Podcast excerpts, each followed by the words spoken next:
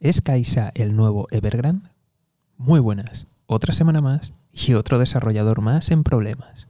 En este caso hablamos de Caixa. Caixa es un desarrollador inmobiliario chino.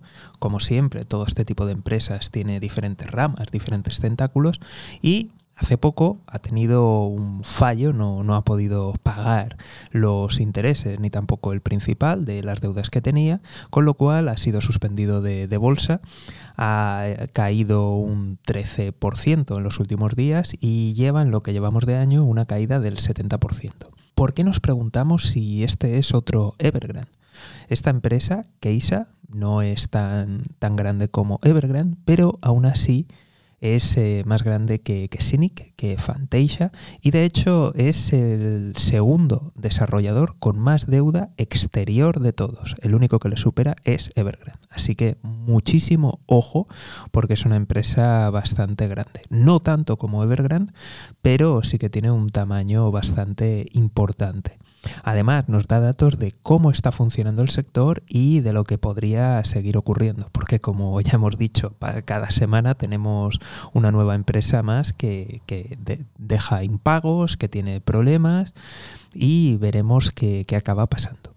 De hecho, acaba de salir un informe de un fondo de inversión japonés que dice que aproximadamente las deudas de todo el sector chino de desarrollo, de inmobiliario, representan aproximadamente 5 trillones de dólares. 5 trillones de dólares. Estamos hablando de, para que nos hagamos una idea, del tamaño de toda la economía de, Japón. Y por cierto, Japón es la tercera economía del mundo. Así que mucho ojo. Por otro lado, continúa el culebrón de Evergrande. Eh, según algunas informaciones, apuntan a que los últimos pagos no los ha realizado la empresa, sino que lo ha realizado el propio fundador con parte de su fortuna personal. Ya sabéis cómo van las cosas allí en China y la política de la prosperidad compartida. Así que mucho cuidado porque además de que esto es una práctica, en fin, irregular, eh, nos da idea de que realmente la compañía no tiene nada de, de, flujo de efectivo para poder hacer frente. Y al final parece que simplemente están dando una patada para adelante para ganar tiempo pero vamos, veremos si logran esquivar el default, si llegan a algún acuerdo con todos los acreedores o qué es lo que ocurre. Pero sin duda eh, va a haber pérdidas, eh, bien sea por la reestructuración o bien sea por el default tenemos que estar atentos, en otro orden de cosas, tenemos que estar atentos a tanto a Evergrande como a Keisa eh, con las siguientes fechas porque tienen vencimientos de, bonos.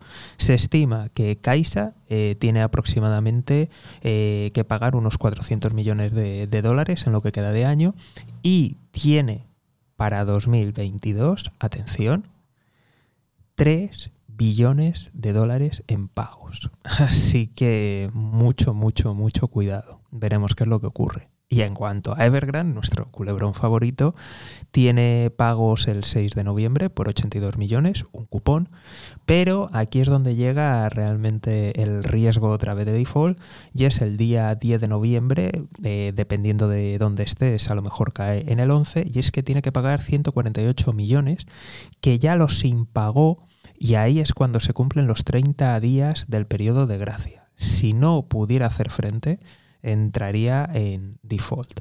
Así que vamos a seguir atentos.